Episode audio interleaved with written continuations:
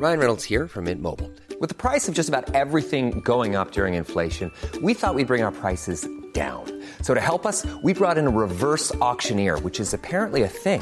Mint Mobile unlimited premium wireless. Ready to get 30, 30, bit to get 30, bit to get 20, 20, 20, bit to get 20, 20, bit to get 15, 15, 15, 15 just 15 bucks a month. So, Give it a try at mintmobile.com slash switch. $45 upfront for three months plus taxes and fees. Promo for new customers for limited time. Unlimited more than 40 gigabytes per month. Slows. Full terms at mintmobile.com. Tarde a tarde, lo que necesitas saber de forma ligera, con un tono accesible. Solórzano, el referente informativo.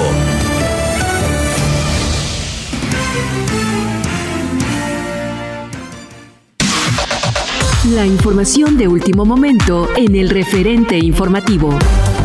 César Duarte, ex gobernador de Chihuahua, compareció por primera vez ante el juez de control del Distrito Judicial Morelos, luego de que ayer fue extraditado de Estados Unidos e ingresado al penal de alta seguridad número 1 Aquiles Cerdán. Sin embargo, durante la audiencia se negó a declarar.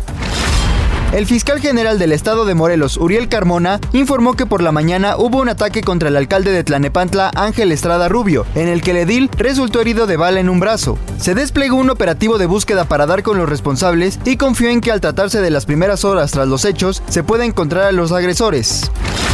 El comisario de Seguridad Pública de Ameca, Jalisco, Severo Flores Mendoza, fue separado del cargo luego de que el Departamento del Tesoro de Estados Unidos lo acusara de presuntos vínculos con el cártel Jalisco Nueva Generación.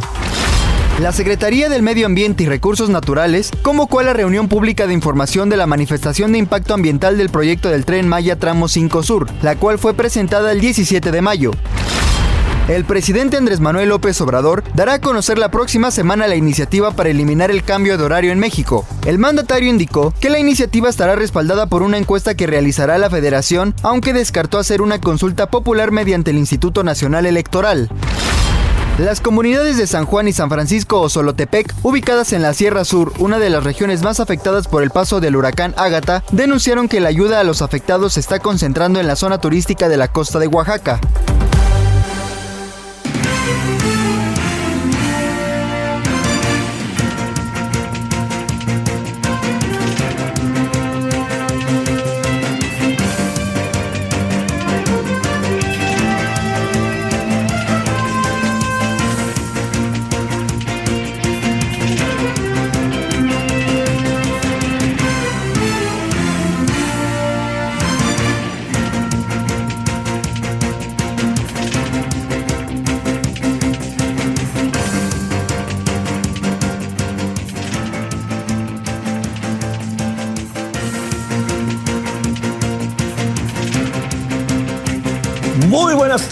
tardes, aquí andamos como todos los días agradeciéndole que nos acompañe 98.5 de FM Heraldo Radio. Gracias que está con nosotros. Eh, estamos como todos los días aquí agradeciéndole que esté con nosotros. Espero que haya tenido hasta ahora un muy, muy buen día viernes. Estamos ya en el, en el fin de semana, rumbo al fin de semana. Y no olvide que estamos también rumbo eh, al proceso de las elecciones del próximo domingo. Bueno, mire, eh, yo creo que está casi dicho todo en relación a las elecciones. Tengo la impresión de que eh, estamos eh, con la información más menos de lo que puede pasar. Siempre es una incógnita. No sabemos qué acabe pasando, pues por razones obvias. No sabemos si vamos a tener, digamos, este, los resultados que en general las encuestas muestran no sabemos si vamos a tener eh, todo lo que tenemos que, todo lo que tiene que ver con el tema de la participación ciudadana. Y yo diría que todas las elecciones son susceptibles de atención, por más que en algunas se den como dadas, eh, que se piense que eh, Morena tiene una ventaja suficiente como para ni siquiera este, preocuparse mucho por parte de la oposición o la Morena o Morena mismo, o que los institutos electorales le vayan a padecer yo, estatales, yo lo único que le digo es, lo importante es que los ciudadanos vayan a las urnas, que haya condiciones. Los OPLES, los institutos electorales estatales, han hecho su tarea. Eh, yo no sé si los partidos, si los candidatos lo hayan hecho, pero lo que es muy claro es que los ciudadanos tienen condiciones eh, diseñadas exprofeso por parte de los, eh, de los institutos electorales que han trabajado a lo largo de todo este tiempo para buscar la manera, la forma en que haya condiciones para que los ciudadanos vayan, voten. Recuerde que los ciudadanos somos nosotros quienes hacemos la elección. El Instituto Electoral crea toda una infraestructura que la instrumentan los ciudadanos.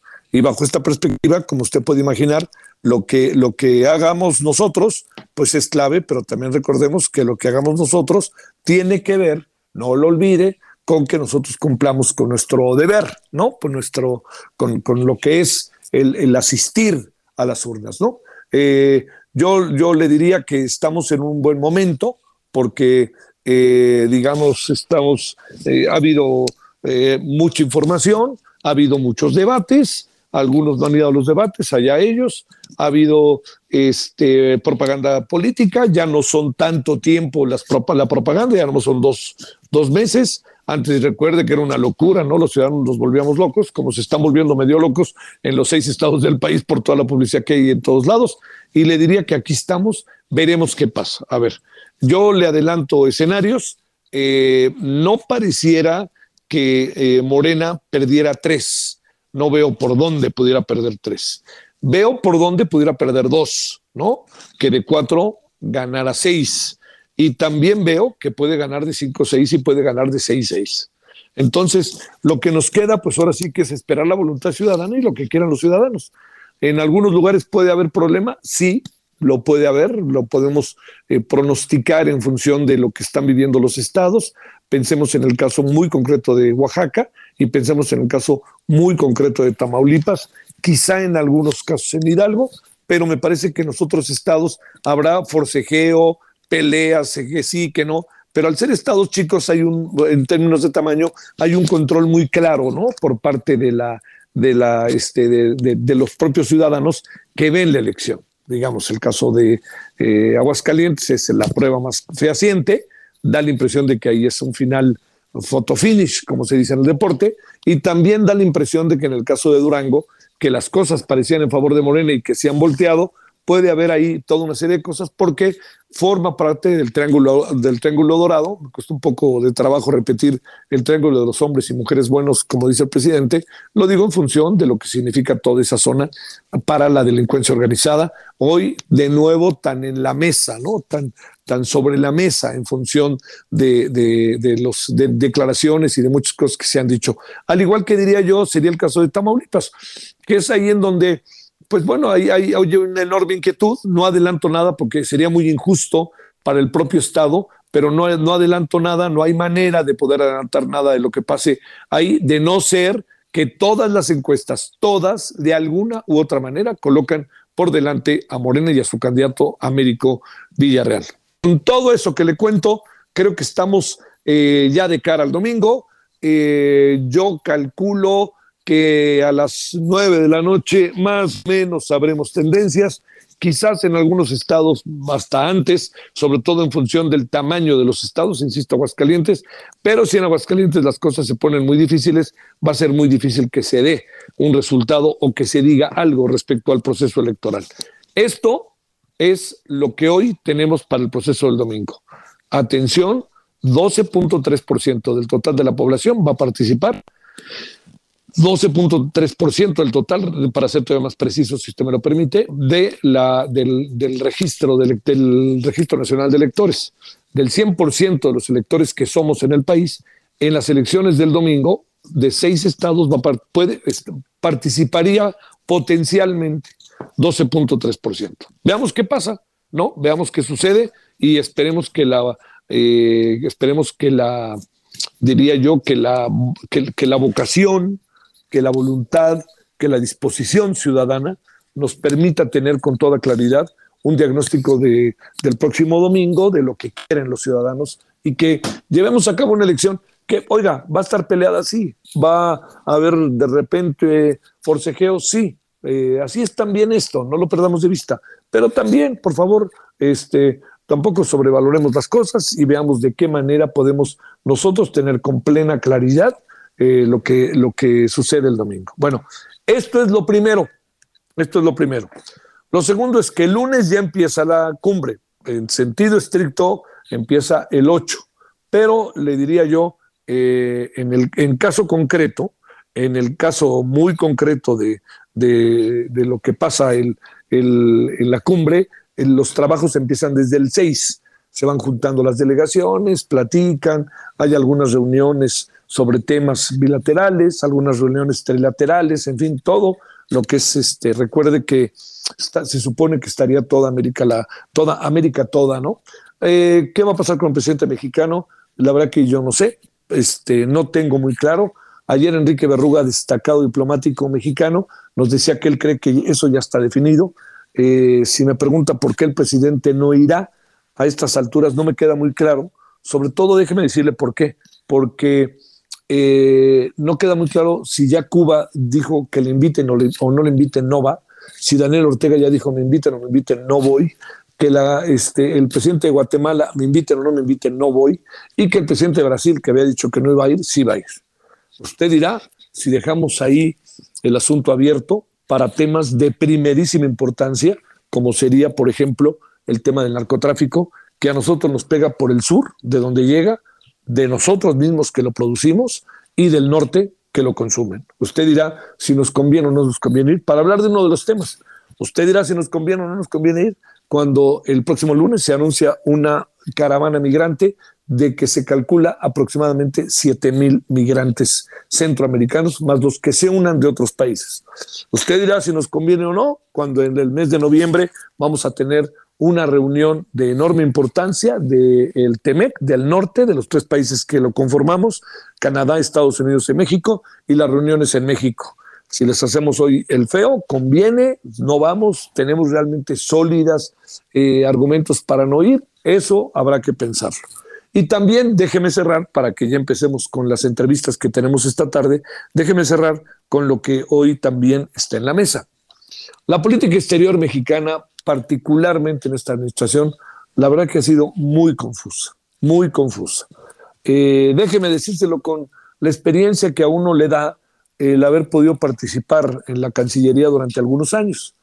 Déjeme decirle lo primero. A ver, lanzamos eh, un bloque de, de, embajadores hace algunos meses y Panamá acabó negándose y el presidente acabó peleándose con Panamá.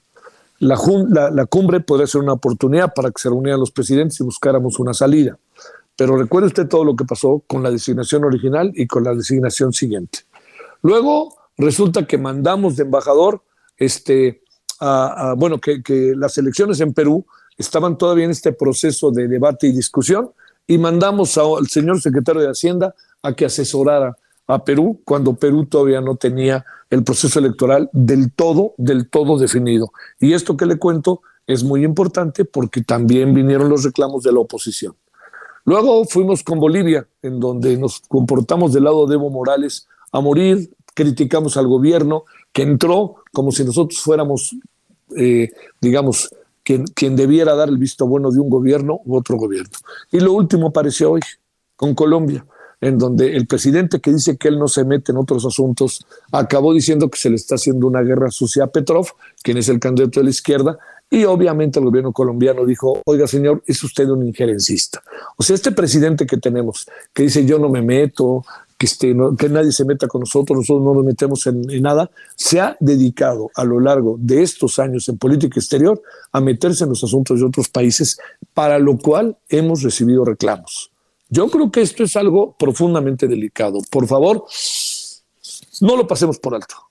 No lo pasemos por alto por innumerables razones, pero sobre todo porque diría, yo, el que se ríe se lleva, ¿no? Y no vaya a ser que al rato se nos vengan encima, se nos vengan encima con toda una serie de, de críticas y además actitudes o reclamos, como ya de hecho está sucediendo, particularmente con Colombia, con quien por favor hemos tenido diferencias que tienen que ver con asuntos muy fácilmente solucionables. Es un país muy cercano, Colombia a nosotros, muy cercano. Es uno de los países con una, este, de, de, los más grandes, junto con Brasil, con Argentina, con México, del continente. Es un país con el que nos une historia, nos une la cultura, nos une todo lo que usted se puede imaginar. Pero ahí andamos, ahí andamos, ¿no? El presidente injerencista, así lo dijo el gobierno colombiano. Y yo me pregunto, ¿qué diría cualquier mexicano si hay elecciones en el país y dicen que están haciendo la vida de cuadritos, y lo dice el presidente de otro país, a un candidato que, con el cual es empático. Pues caray, diríamos, oiga, no se metan lo que no les importa, ¿no? Esto es cosa mía. Pues sí, así le digo, creo que estos han sido de esos errores que creo el presidente no alcanza, bueno, de esas, es que no sé la palabra errores, ¿no? Pero yo le diría, ¿Por qué andamos diciendo una cosa y hacemos otra? ¿Por qué andamos diciendo que la política, que nosotros no nos metemos en asuntos de otras naciones y que este, el respeto a las otras naciones, cuando de repente está resultando que nos estamos metiendo de todas, todas? Créame, no es un asunto nada sencillo porque nos coloca en una posición lamentable, ¿eh? lamentable. ¿Por qué? Pues porque efectivamente nos estamos metiendo. Una cosa es que uno entienda la influencia de México en América Latina, que en algunos momentos ha regresado, pero también ha regresado más por simpatías con ciertos gobiernos. Y otra cosa es muy distinta a que nos estemos metiendo en la vida de otros países y en sus procesos electorales. Pregunto, ¿quieren que se metan en el 2024 así con nosotros? Que de repente aparezca por ahí un gobierno y diga, ¿por qué este, están haciendo la vida de cuadritos al candidato de oposición? ¿No? De oposición al partido en el poder que es Morena hay que tener cuidado. No es que uno no opine, pues hay que tener cuidado, hay que hablar con enorme este, prudencia, hay que seguir las cosas, hay que respetar lo que otros países deciden. Además, este es un asunto de Colombia de cabo a rabo, de Colombia de cabo a rabo. No tenemos por qué estarnos metiendo en lo que no. Bueno, cerraré diciéndole que, este, que, que, no está grato esto, nada grato, y yo diría que ojalá pudiera haber un poco de, recular, y tratar de, de, entender lo que cada país está decidiendo. Déjeme cerrar nada más. Oiga, nada más, con un punto y aparte, si me permite. Oiga, con lo que yo alcancé a ver anoche del fútbol, oche, no hay por dónde. Jugadores imprecisos, faltos de carácter, perdiendo la pelota donde menos se debe de perder, que cerca del área de, su propia cancha, un entrenador con un discurso que cada vez se diluye y se diluye más, ni una sola vez pues, estuvieron a punto de anotar un gol, nos metieron tres como nos pudieron meter seis, ya ni dijo. Bueno, 17 con 17 en la hora del centro, gracias que nos acompaña. Vamos con los asuntos de esta tarde de viernes 3 de junio. Solórzano, el referente informativo. Julio, Julio. Uf, apenitas llegué a la quincena. Pues si llegaste limpia, aprovecha el 3x2 en todos los lavatrastes, cloros y desinfectantes. Sí, 3x2 en todos los lavatrastes, cloros y desinfectantes. Con Julio, lo regalado te llega. Solo en Soriana. A junio 9. Aplican restricciones.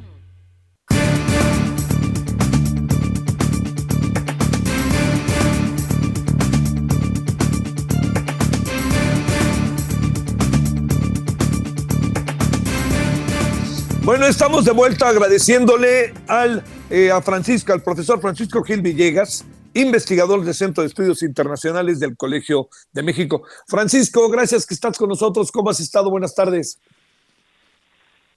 Muy buenas tardes, eh, Javier. Muchos saludos. Muchos saludos. A ver, eh, se están cumpliendo 100 días, 100 días de la invasión de Rusia a Ucrania.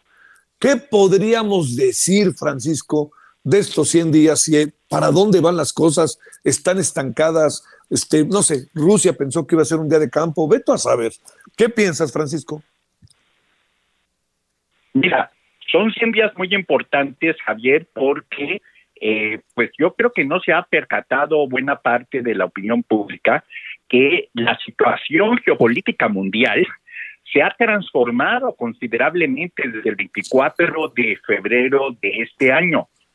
Mira, eh, Vladimir Putin cometió un gravísimo error al meterse a una eh, guerra, una operación militar que él consideraba que iba a ser muy rápida, que podía ser como la invasión de, Hungría, de la Unión Soviética a Hungría en 56 o a Checoslovaquia en 68, y resultó que midió mal todo, midió mal la fuerza que tiene su propio ejército, que ya no es el ejército de la Unión Soviética y Rusia no es la Unión Soviética, midió mal la capacidad de resistencia de los ucranianos, siendo que tenía antecedentes históricos para saber que es muy difícil invadir eh, Ucrania, como lo vio Hitler en junio de 1941, y e invadió además a Ucrania con el pretexto de que no quería que eh, Ucrania formara parte de la OTAN cosa que en ese momento ya tanto la OTAN como Biden como el, propio presidente Zelensky ya habían dicho desde el 22 de febrero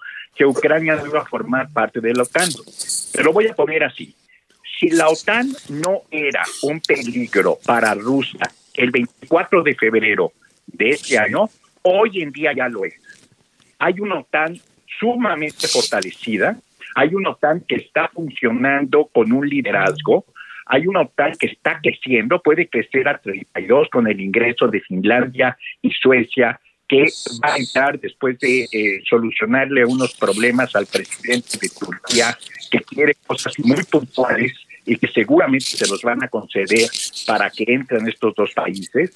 Finlandia es un país que comparte 1.300 kilómetros de frontera con Rusia, directa. Eso no existía antes del 24 de febrero y el error de Putin ya le costó que va a tener ahora a dos países tradicionalmente eh, neutrales eh, con respecto a la OTAN, como Finlandia y como Suecia, y van a entrar aquí.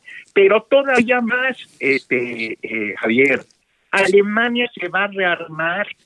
Alemania, por su constitución, no puede invertir más allá de un monto muy limitado de dinero para rearmarse, eh, va a destinar ahora 100 mil millones de euros a un rearme, lo cual equivale al 2% de, el, eh, de su Producto Interno Bruto, y está por convertirse en el ejército más poderoso de Europa y el tercero mundial después de Estados Unidos y el de China.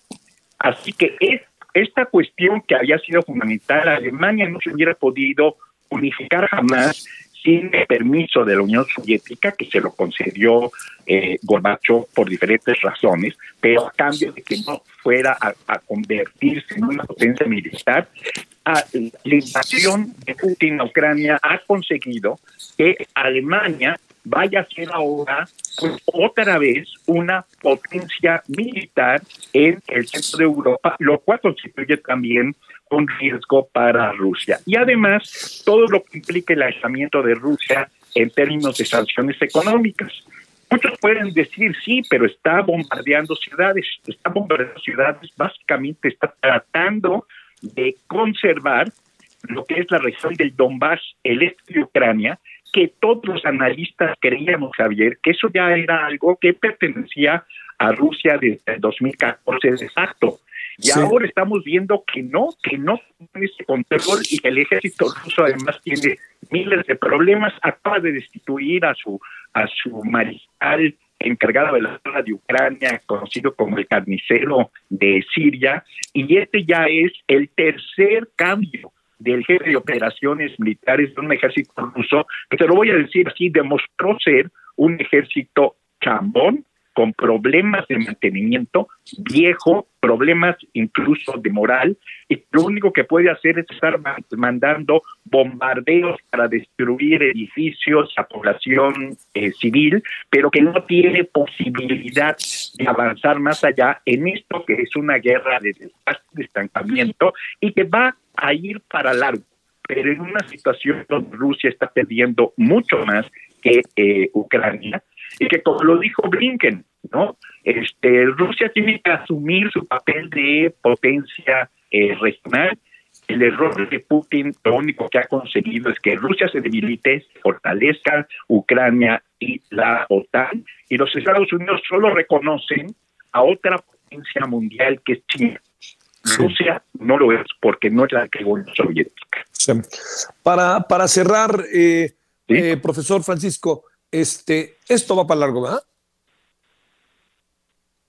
Va para largo. Mira, si tú calculas nada más para cuándo están calculado que tengan efecto las sanciones y el cierre de la compra de petróleo a eh, Rusia, pues ya al 100% por parte de toda la Unión Europea, están fijando fechas para febrero-marzo del 2023. Así que esto va para largo. Si tú nada más te fijas el calendario, la agenda que tienen las sanciones económicas. Muy bien. Francisco Villegas Gil. está pidiendo Henry. Sí. lo que está pidiendo Kissinger y otros es que eh, Ucrania sea territorio para que Rusia pueda tener una salida eh, dentro de la propia dentro de la crisis pueda tener una salida dentro de Rusia. Pero los ucranianos han dicho que no van a ceder un solo centímetro de su territorio. Gracias. Gracias, Francisco. El referente informativo regresa luego de una pausa. Estamos de regreso con el referente informativo. Ryan Reynolds here from Mint Mobile. With the price of just about everything going up during inflation, we thought we'd bring our prices down. So to help us, we brought in a reverse auctioneer, which is apparently a thing. Mint Mobile unlimited premium wireless. Ready to get 30, 30, bit to get 30, bit to get 20, 20, 20, bit to get 20, 20, bit to get 15, 15, 15, 15 just 15 bucks a month. So, Give it a try at mintmobile.com/switch. slash $45 up front for 3 months plus taxes and fees. Promo for new customers for limited time. Unlimited more than 40 gigabytes per month slows. Full terms at mintmobile.com.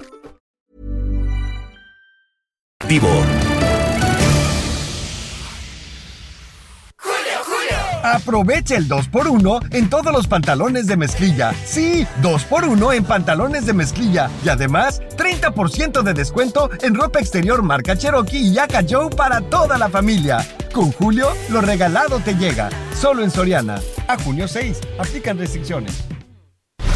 En el referente informativo le presentamos información relevante. Endurecerán cortes de agua en Nuevo León. Se gesta nueva caravana migrante en Chiapas. Atacan en su domicilio a Edil de Tlanepantla, Morelos. Ocho testigos protegidos declararán contra César Duarte. Piden activistas inclusión de plan de restauración ecológica de Tula. Aumentan 25.4% los casos positivos de COVID-19 en la Ciudad de México. Contagios de viruela del mono aumentan cinco veces. Se cumplen 100 días de guerra en Ucrania. Venta de autos crece 5.2% según INEGI.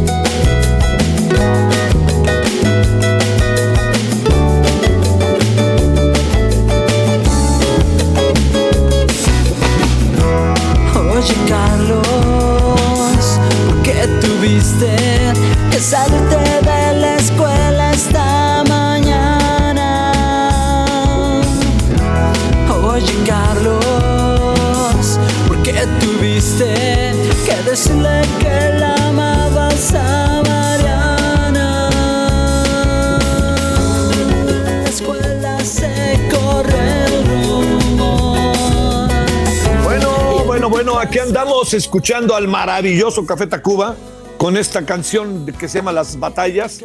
En verdad que un grupo muy importante, muy influyente en la historia moderna de nuestro país musicalmente hablando, con convicciones, que no cuenta cosas bobaliconas, tiene, encontró un buen sonido, cuentan historias muy interesantes, su cantante es un personaje sensacional y bueno, ¿Por qué? Porque el día de hoy van a estar en el Auditorio Nacional. Si le da tiempo y vive en la Ciudad de México, córrale.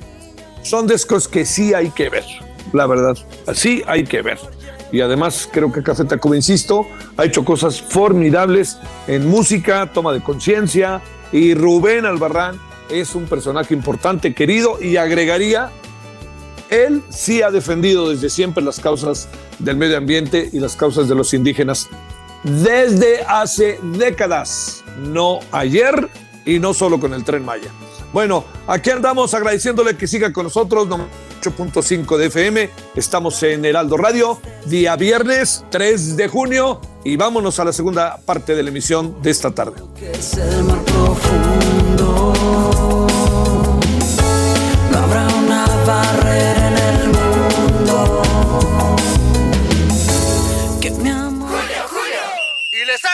roja por esa llegada tan dura. Uy, pues para los manchados, Llega el 3x2 en desmanchadores y prelavadores. Y además, 3x2 en aromatizantes e insecticidas. Sí, al 3x2. Con Julio, lo regalado te llega. Solo en Soriana. A junio 9. Aplican restricciones.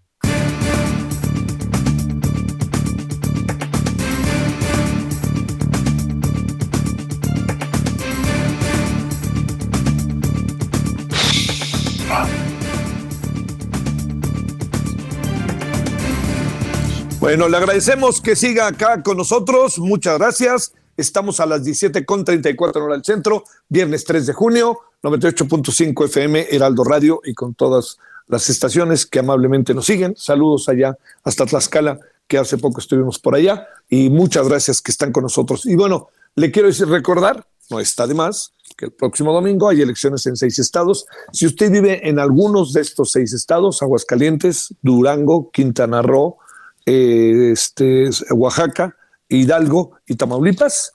Si usted vive en uno de estos seis estados, por favor, no deje de participar de la elección si es mayor de edad. Y si es mayor de edad, vaya con sus hijos, que todos aprendamos la importancia de esta cultura cívica tan relevante para la vida del país. Bueno, le cuento que eh, estamos, eh, digamos, en todo este marco de las cosas como se están dando allá en El Salvador, que hemos venido platicando sistemáticamente sobre el tema, pero no solamente eso, sino en, el marco también de la cumbre que va a pasar, juntemos varias diferentes variables eh, que creo que pueden ser importantes, ¿no? La cumbre, qué puede pasar con un país como El Salvador en función de lo que dice y en función también de la relación que tiene con la zona y sus problemas de seguridad.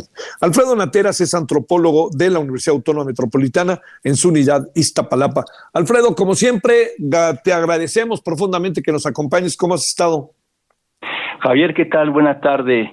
Bien, bien, bien, aquí con tantas noticias sí. fuertes e interesantes. A ver, este, déjame plantearte eh, El Salvador, por supuesto, pero antes de ello, ¿qué, qué perspectiva tienes del tema de la, de la cumbre de las Américas. ¿eh? Este, y si quieres, ahí nos vamos poco a poco metiendo al terreno de, de este, del Salvador. Mira, yo creo que eh, lo de la cumbre de las Américas eh, es otro escenario, otro espacio a partir del cual, al menos en esta administración, lo que tiene que ver con la política exterior mexicana, vuelve a tener cierto liderazgo a partir de los posicionamientos que se han manifestado eh, en una y más veces. En este caso, eh, creo que hay un principio ahí que tiene que ver con el asunto de América para los americanos, que está clarísimo, de la doctrina sí. Monroe. Entonces sí es eh, evidente el asunto de la exclusión de no invitar a todos los países, en este caso a Nicaragua, a Nicaragua, Cuba y Venezuela. Y mira, yo creo que ahí, eh, eh, creo que también los Estados Unidos eh, necesitan una importante visibilidad política por el asunto de la reelección o de lo que viene con respecto a Biden, ¿no? Las próximas eh, elecciones. Entonces, en ese sentido, me parece que ahorita es una cuestión muy política para posicionarse como Biden también, como también uh, a través de México y América Latina. Simplemente hay que recordar, y lo sabemos todo en términos de memoria política, de memoria histórica, pues de que los Estados Unidos ha sido el gobierno más este antidemocrático, ¿no? En términos de todas las intervenciones que ha hecho en América Latina a través de financiar golpes de Estado, este asesinatos y demás cuestiones. Entonces, en ese sentido, pues políticamente creo que Estados Unidos no tiene calidad moral. Ahora es interesante pues lo que se está dando eh, en una parte de algunos gobiernos en América Latina, eh, nuevos gobiernos, eh, digamos, con más eh, perspectiva de centro izquierda, eh, Honduras, por ejemplo, que anuncia que probablemente tampoco, tampoco va con Geomara, lo de los amagos del presidente Andrés Manuel. Entonces, en ese sentido, creo que también es una nueva eh, geopolítica en términos de cómo se están dando los, los nuevos regímenes en Centroamérica y en América Latina.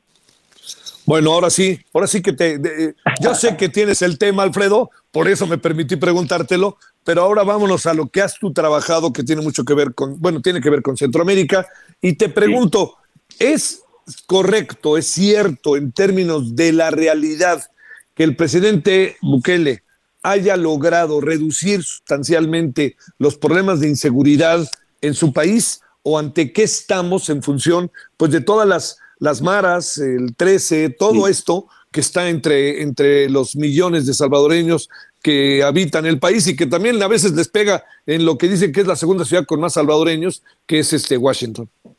Sí, claro, claro, sí.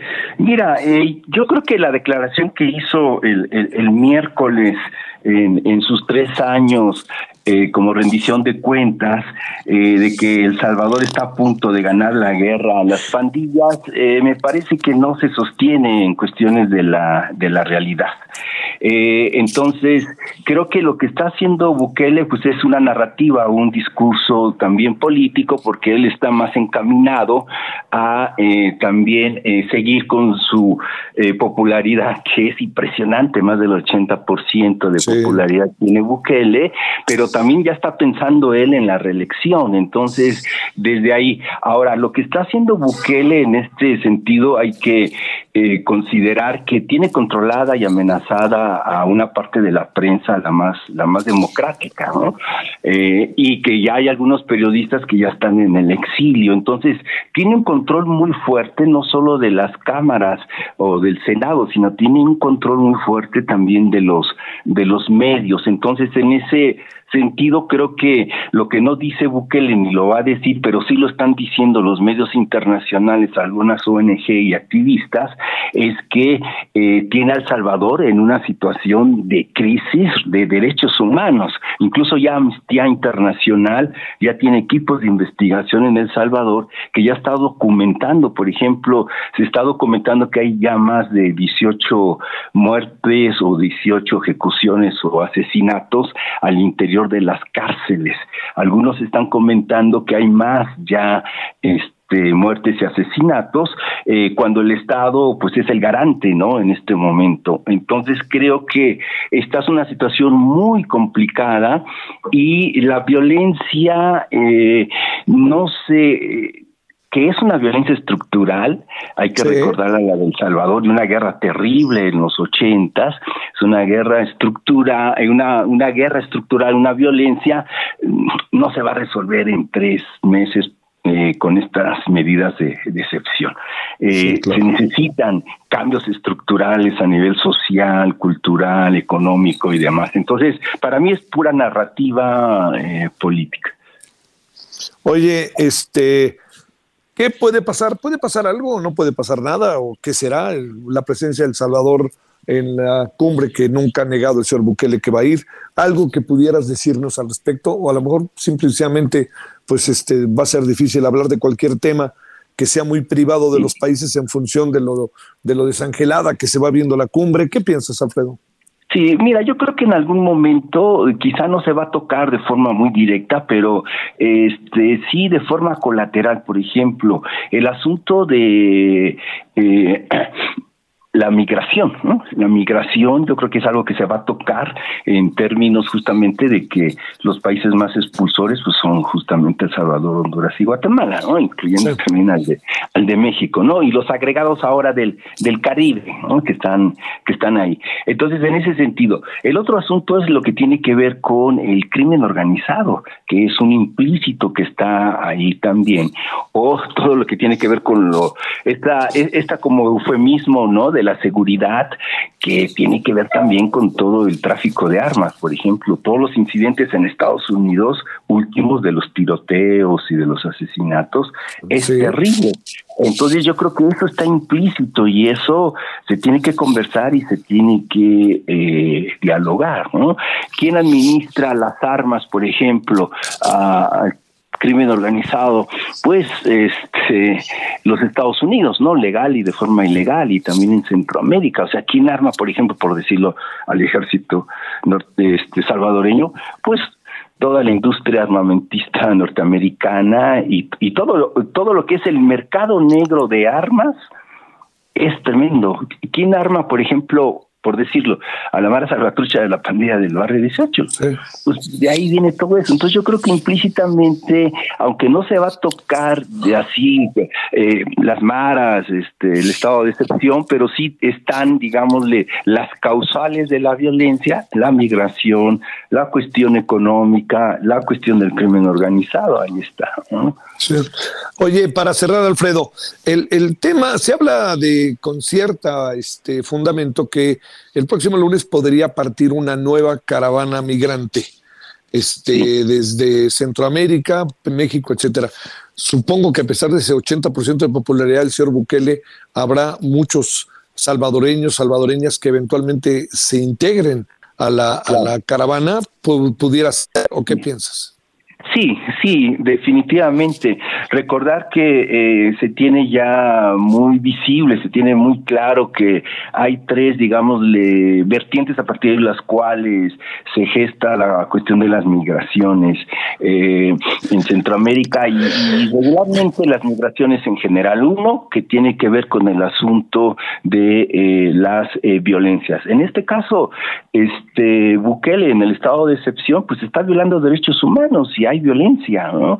Hay un veintitantos mil detenidos que no necesariamente son pandilleros, entonces la violencia ahí está, ¿no? Y seguirá. Eh, como una violencia de Estado, una violencia institucional.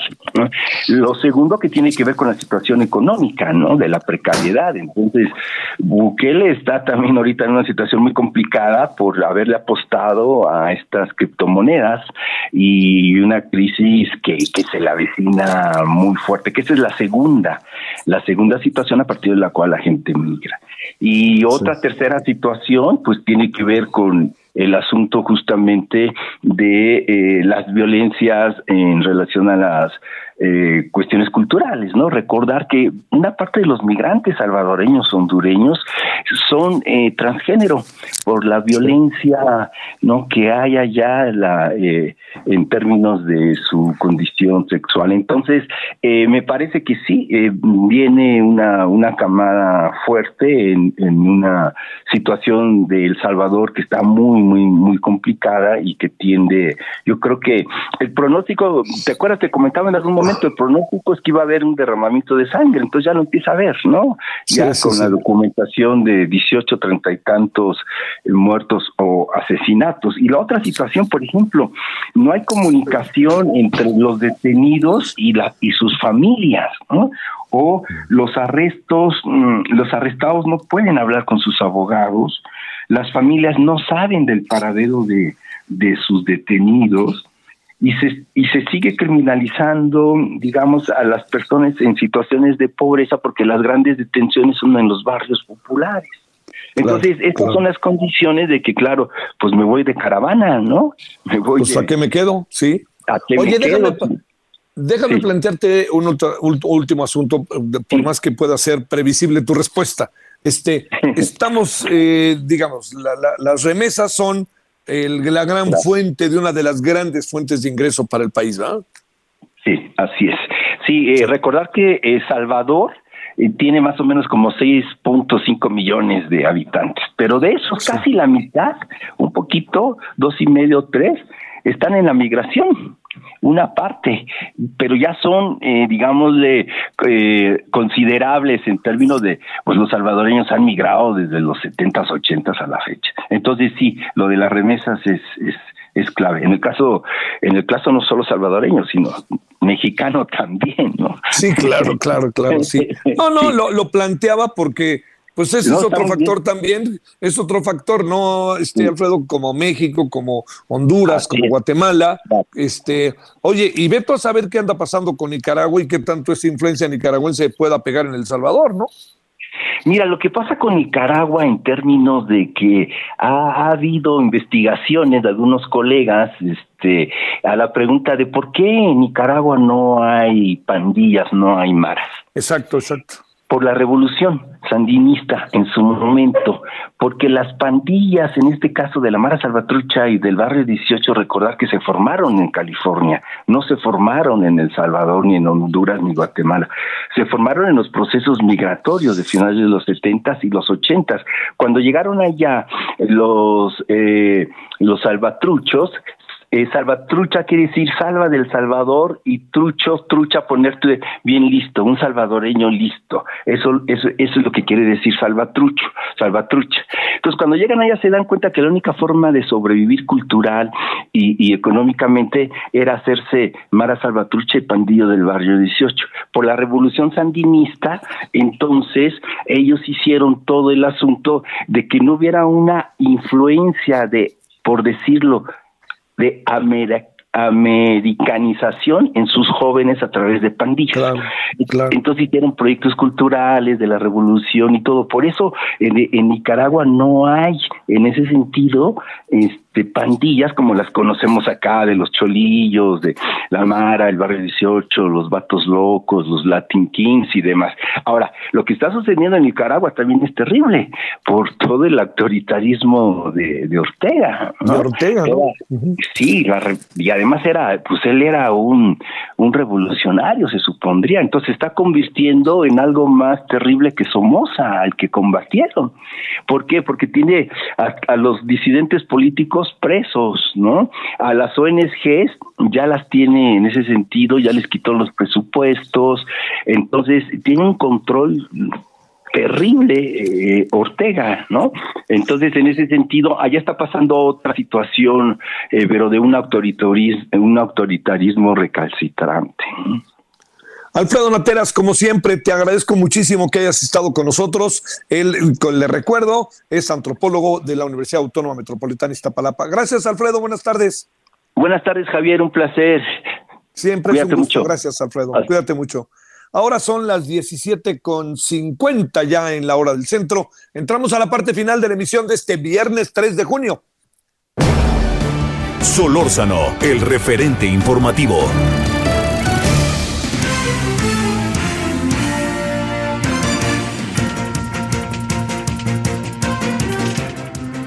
Bueno, estamos de vuelta, este, y caray, digamos, en Morelos no para la violencia, pero bueno, fíjese a qué nivel llega, no adelanto mucho más.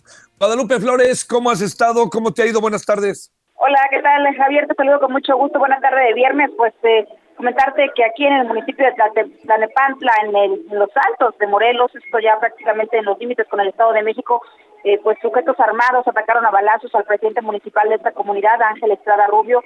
Hasta el momento, pues su reporte de el estado de salud se reporta como pues estable. Él recibió una lesión por arma de fuego en el brazo izquierdo. Incluso en los videos que se han difundido sobre este ataque de las cámaras de videovigilancia que eh, pues tiene el propio alcalde en su municipio, en su domicilio en el barrio de San Pedro, pues se observa que él trató de esquivar las balas y eso fue lo que prácticamente lo salvó y solamente pues estos sujetos eh, armados lograron eh, pues atacarlo solamente en el brazo izquierdo. también debo comentarte que hasta el momento este hecho se registró este viernes a cerca de las 9.39 de la mañana, sin embargo, hasta este momento no hay una persona detenida. Se ha instalado un operativo por parte de la Comisión Estatal de Seguridad, sin embargo, eh, pues este operativo que es eh, vía eh, tierra y también por aire, pues no ha logrado dar con los responsables de este de, este, de esta agresión. Eh, el gobernador Cuauhtémoc Blanco Bravo, a través de un comunicado de prensa, pues emitió eh, pues su postura sobre este hecho, solamente lo lamentó, aseguró que no quedará impune se le cuestionó a la Fiscalía General del Estado si eso tendría que ver con su actividad política. Bueno, como eh, el, eh, pues, el presidente municipal dijo que se da están todas las líneas de investigación y hasta el momento pues no se ha dado el móvil de este ataque, de esta agresión en contra del alcalde de Tlanepantla, aquí en el norte del estado de Morelos. Javier. Eh, Guadalupe, nada más para cerrar, hay hipótesis, entiendo que no está muy claro y que están investigando, pero hay hipótesis de lo que pudo pasar, del por qué atacaron al presidente municipal, al rectifico al edil de Tlanepantla Morelos.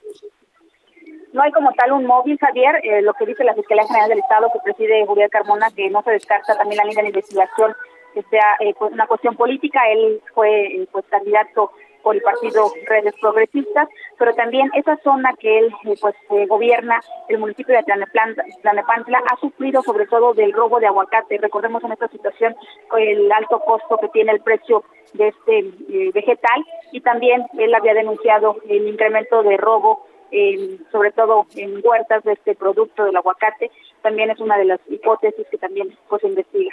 Javier. Te mando un gran saludo, buen fin de semana, Guadalupe. Buen fin de semana, gracias. Gracias. Bueno, ahora son las 17.53 en la hora del centro. Estamos eh, ya en la parte final. A ver, le, voy adelantando este, eh, algunas de las cosas que tenemos para hoy en la noche. Bueno, por lo pronto vamos a tener eh, la cumbre otra vez, pero la cumbre vía varias, este, varias circunstancias. Por ejemplo, con qué cara vamos a entrar ahí a la, a la cumbre eh, también con algunos gobiernos de América Latina cuando andamos pues confrontados con ellos por las razones que se quiera, ¿no?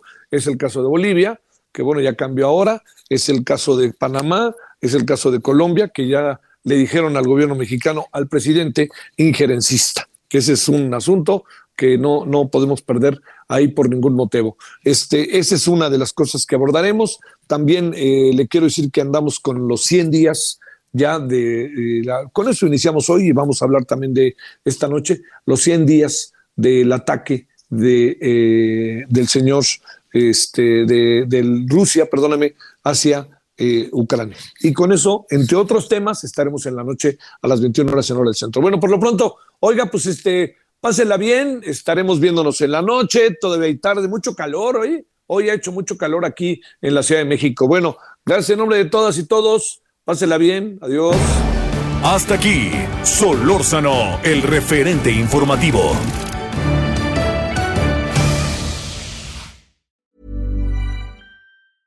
Hey, it's Paige DeSorbo from Giggly Squad. High quality fashion without the price tag. Say hello to Quince. I'm snagging high-end essentials like cozy cashmere sweaters, sleek leather jackets, fine jewelry, and so much more. With Quince being 50 to 80% less than similar brands. And they partner with factories that prioritize safe, ethical, and responsible manufacturing. I love that. Luxury quality within reach. Go to quince.com slash style to get free shipping and 365 day returns on your next order. Quince.com slash style.